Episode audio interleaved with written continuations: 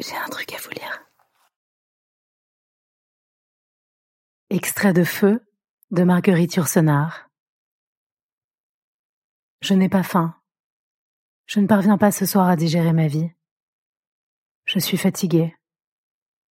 J'ai marché toute la nuit pour semer ton souvenir.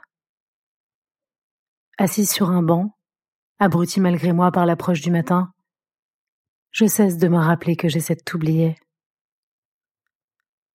Je ne tomberai pas. J'ai atteint le centre.